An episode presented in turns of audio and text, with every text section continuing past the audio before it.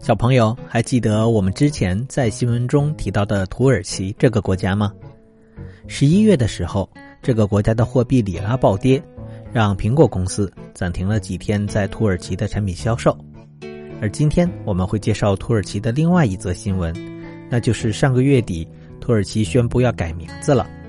他们将之前国际上常使用的英文名字 Turkey 改为了 Turkey。今后，土耳其在对外官方的交流中。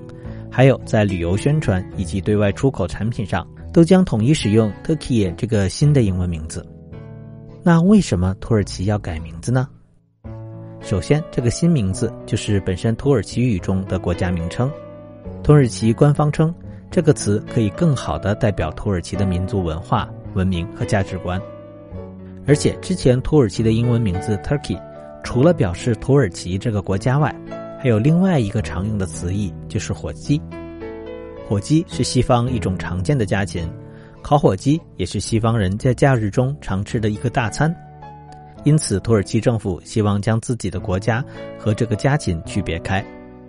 不过，国家名称的英文单词有其他的含义，也是很常见的。比如，我们中国的英文名字 China 就有瓷器的意思。据说，这是因为古代我们盛产瓷器而来的。Turkey 在英文中还有另外一个解释，那就是非常失败的东西，或者非常愚蠢无能的人。这个词义当然也让土耳其人很反感，毕竟没有人希望人们一听到他的国家名称想起的是失败或者愚蠢吧。事实上，土耳其也并不是唯一改名的国家。二零二零年的一月，荷兰就用了尼德兰 （Netherland） 替代了原先常对外宣传时使用的 Holland 这个名字。因为 Holland 只能代表荷兰的一部分地区。